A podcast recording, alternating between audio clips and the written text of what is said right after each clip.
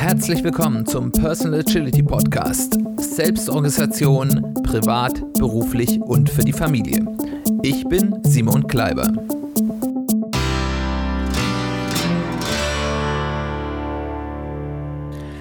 Herzlich willkommen zu einer weiteren Folge des Personal Agility Podcasts. Schön, dass du eingeschaltet hast.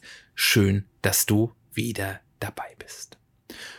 Heute möchte ich euch ein Konzept vorstellen, mit dem ich mich in den letzten ja, Wochen und Monaten im beruflichen Umfeld äh, im Bereich der Organisationsentwicklung sehr intensiv beschäftigt habe. Und äh, da geht es um die integrale Organisationsentwicklung. Und da werden wir in den nächsten Wochen und Monaten werde ich dort noch hier und da weitere Konzepte vorstellen. Aber das ist der erste Punkt, wo ich hier einsteigen will äh, wo es Konzepte gibt, die ich glaube, die auch im nicht beruflichen Bereich ähm, helfen können, Dinge besser zu verstehen, sich besser klar zu machen.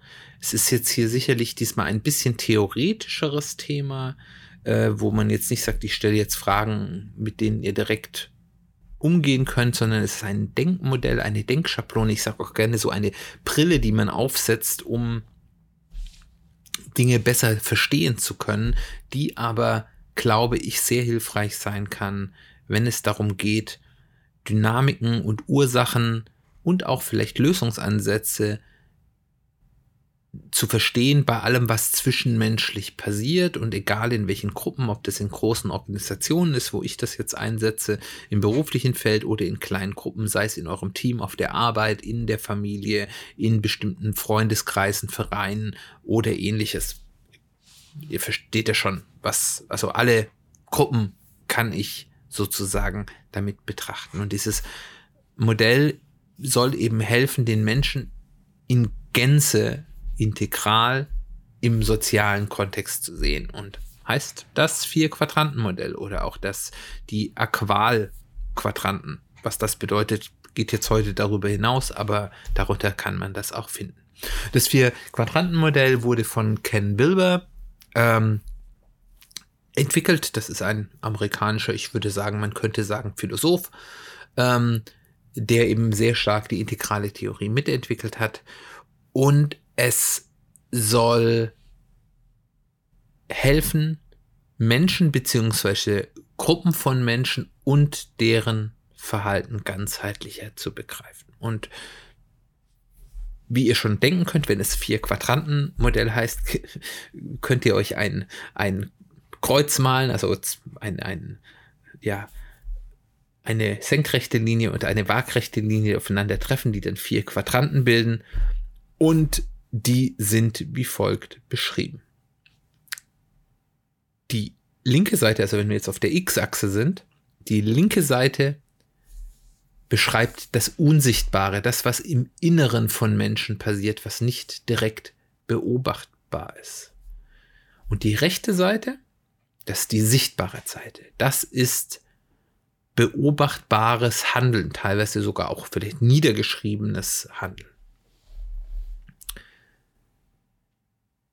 Auf der Y-Achse jetzt haben wir dann auf der oberen Hälfte das Individuelle, das also den einzelnen Menschen betrifft und in einer Gruppe natürlich jeden einzelnen Menschen, aber für sich. Und auf der unteren Seite das Soziale, das Gruppenverhalten. Und diese Aufteilungen ergeben uns dann eben diese vier Quadranten. Im unteren rechten Quadranten, und da wollen wir mal anfangen, weil das ist das, was eigentlich, wenn wir über Gruppenverhalten reden, meistens darüber geredet wird und wo dann eben auch unter Umständen angesetzt wird, ist das beobachtbare Handeln von Menschen in einer Gruppe. Zum Beispiel eines Teams im Arbeitskontext oder eben eines Freundeskreises, eines Vereins oder eben innerhalb einem Familienumfeld. Dort sehen wir die dazugehörigen formalen Regeln. Also gibt es geschriebene formale Regeln, wie ich mich zu benehmen habe. In einem Verein gibt es vielleicht irgendwie eine Satzung, ähm, vielleicht sogar ein Code of Contact, äh, Conduct, äh, ist ja heutzutage modern, sowas zu haben.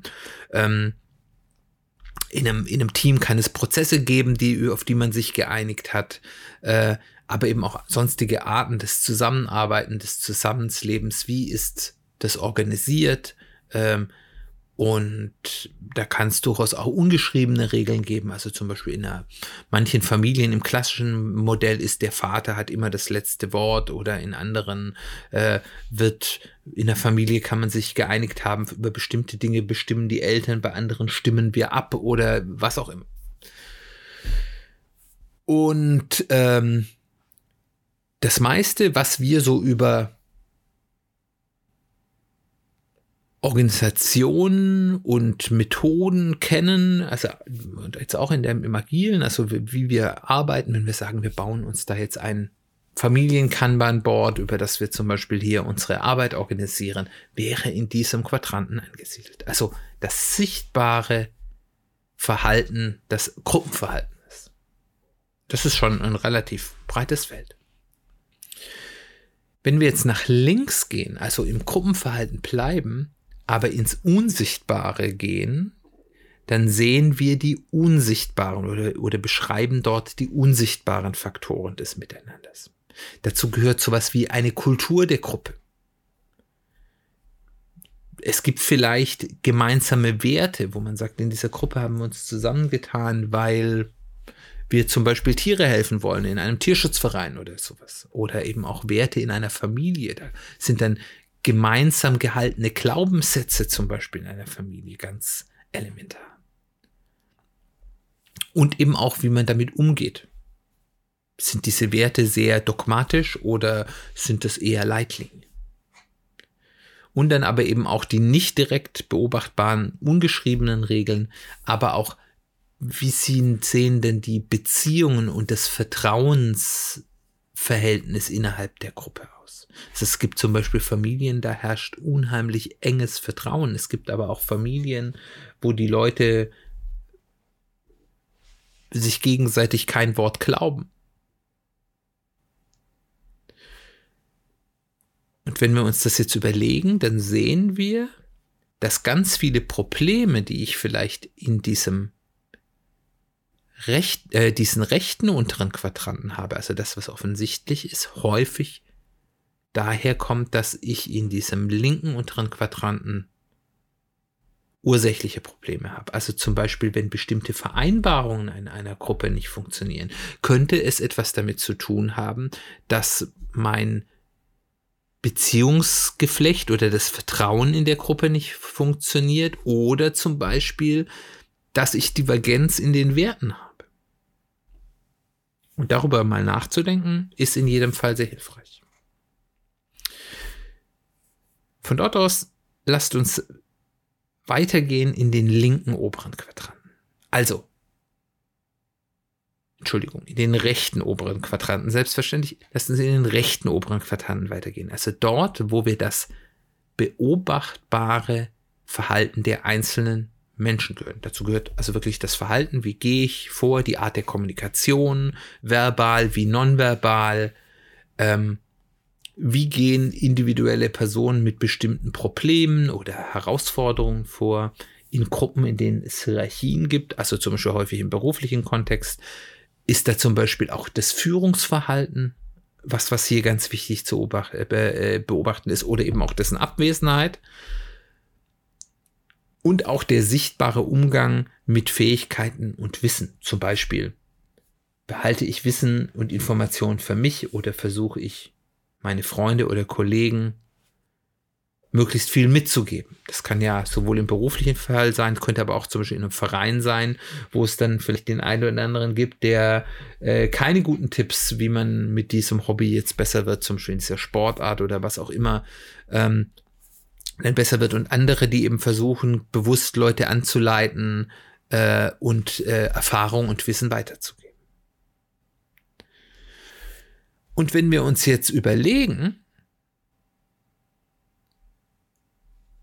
durch was so Dinge wie Vertrauen oder gemeinsame Werte innerhalb einer Gruppe beeinflusst werden, ist das häufig das sichtbare Verhalten der einzelnen Teilnehmer der Gruppe oder, oder Teile der Gruppe.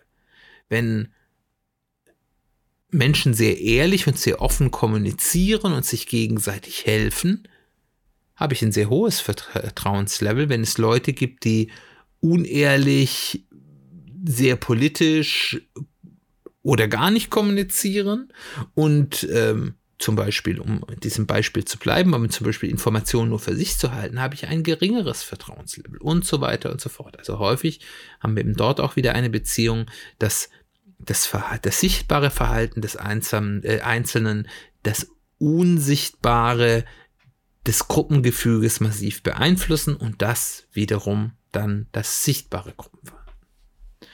Und last but not least kommen wir in den linken oberen Quadranten. Das Unsichtbare der einzelnen Menschen. Dazu gehören Dinge wie die innere Haltung, die wir haben zu einem bestimmten Thema. Also wie stehen wir zu dem generell, was sind unsere Glaubenssätze, generell, wie wir uns verhalten wollen, aber auch, was ist meine innere Haltung zu dem Thema, das wir in dieser Gruppe bearbeiten, was ist meine innere Haltung zur Familie, was ist meine innere Haltung zu dem Thema, für den wir diesen, diesen, ähm, ja, diesen Verein zum Beispiel gegründet haben, was sind meine inneren Wertvorstellungen. Aber eben auch, wie gehe ich mit mir selbst um, wie selbstreflektiert bin ich zum Beispiel? Und all das, und ihr könnt das jetzt wahrscheinlich erkennen, wie es jetzt weitergeht, die inneren Aspekte eines Menschen, die innere Haltung, die Glaubenssätze beeinflussen natürlich maßgeblich das persönliche Verhalten. Und das persönliche Verhalten beeinflusst elementar das unsichtbare Gefüge der Gruppe und das unsichtbare Gefüge, ja, Gefüge der Gruppe beeinflusst maßgeblich das sichtbare Gruppenverhalten. Und ihr habt das wahrscheinlich jetzt schon ganz gut verstanden. Wenn ich mir das mal überlege und mir die Zeit nehme, diese unterschiedlichen Aspekte mir anzuschauen, was ich meistens nicht tue, also da bin ich dann meistens im unteren rechten Quadranten, schaue die und die machen das und dann vielleicht schaue ich nochmal, der hat sich so, so und so benommen, also sehr im sichtbaren Bereich äh, und, und macht dann vielleicht nochmal irgendwie nicht sehr reflektierte Rückschlüsse und deswegen ist das ein Arsch. Ähm, das mache ich ja im Normalfall nicht. Wenn ich mir aber mal die Zeit nehme, das wirklich für mich auseinander zu, zu friemeln in, in einer Gruppe, wo es vielleicht Probleme geben könnte und zu sagen, okay, ich, warum sehe ich denn dieses Verhalten in der Gruppe? Was habe ich da vielleicht für, für Probleme im Unsichtbaren der Gruppe? Und dann überlege, wie, wird das durch das Handeln einzelner Personen verstärkt, häufig vielleicht auch unabsichtlich. Also das, da, da, das ist ja dann nicht immer irgendwie, da ist jemand böse, sondern das eben einfach durch unabsichtliches Handeln oder auch zum Beispiel durch unterschiedliche ähm, ja, Einstellungen, damit sind wir wieder im linken, äh, oberen linken Quadranten, äh, Probleme verursacht werden. Also zum Beispiel könnte es sein, dass in Vereinen gibt es das ganz häufig. Da gibt es einige, die sagen, ja, der Verein ist für mich das Wichtigste und ich gebe da alles rein und bin immer da, wenn was ist. Und es gibt andere, die sagen, ja, der Verein ist nett und das ist ein gutes Thema, aber das ist jetzt für mich nicht das Wichtigste und wenn ich mal Zeit bin, helfe ich gerne, aber wenn nicht, dann halt auch nicht. Und es führt dann totaler Frustration bei den Menschen, die immer da sind und für die das Wichtigste ist und führt dann zu totalem Misstrauen, was dazu führt, dass bestimmte Dinge dann eben im sichtbaren Verhalten dieser Gruppe nicht mehr funktionieren funktionieren. Dort eben hinzugehen und sich das mal bewusst zu machen, ist der erste Schritt zur Lösung. Weil wenn ich feststelle, okay, ich habe hier die Probleme, weil das Vertrauen nicht da ist. Und das Vertrauen ist nicht da, weil äh, sich Menschen unterschiedlich verhalten. Und dieses Verhalten, unterschiedliche Verhalten ist nicht, weil die blöd sind oder weil denen der Verein egal ist, sondern weil es einfach unterschiedliche Prioritätensetzungen gibt. Dann ist es etwas, womit ich umgehen kann. Dann kann ich mal die Leute zusammenzubringen und sagen, okay, es gibt hier Menschen, für die ist der Verein das Allerwichtigste und andere Leute, die helfen gerne mal, aber die, die das Wichtigste finden, sind dann sozusagen enttäuscht und wenn wir diese unterschiedlichen Prioritäten klären und damit die Erwartungshaltung, kann ich dann ganz viel Frust aus dem rausnehmen und die dann auch fragen, was brauchst du denn, dass du das wertgeschätzt fühlst?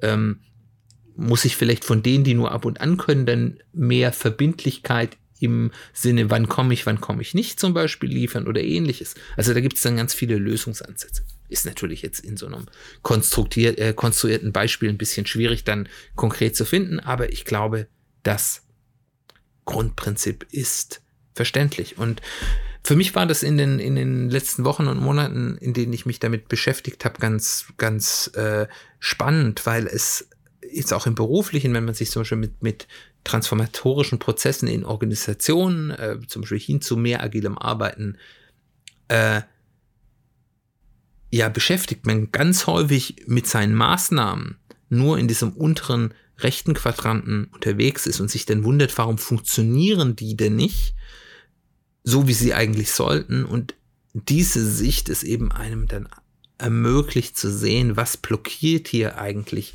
den Wandel, den ich vielleicht will oder verursacht die Probleme, die ich verbessern will. Und deswegen glaube ich, dass das ein Konzept ist, was auch im privaten Kontext extrem hilfreich ist. Lass mich mal wissen, wenn du dieses Modell mal auf ein Problem anwendest, ob es hilfreich war, ob du damit Dinge gesehen hast, die du davor vielleicht nicht gesehen hast, ob es für dich sinnvoll ist, diese, ja, Spezialbrille aufzusetzen, um so mal die Wirklichkeit zu betrachten. Ich hoffe, dass dieses eher ein bisschen theoretischere Thema interessant für dich war, dass du das vielleicht trotzdem auch praktisch umsetzen kannst. Wie gesagt, wenn du Erfahrungen damit sammelst, würde es mich sehr freuen, wenn du Feedback gibst. Ebenfalls würde mich total freuen, wenn du den Podcast, wenn er hilfreich für dich ist, weiterempfiehlst, diese Folge oder gerne auch andere Folgen an Freunde innerhalb der Familie, im Kollegenkreis. Das wäre echt super. Ansonsten freue ich mich auf das nächste Mal. Ich hoffe, du bist dabei. Es geht dann um das ewig verschobene Ziel, Ursachen und Lösungswege. Bis dann, wir hören uns bald wieder.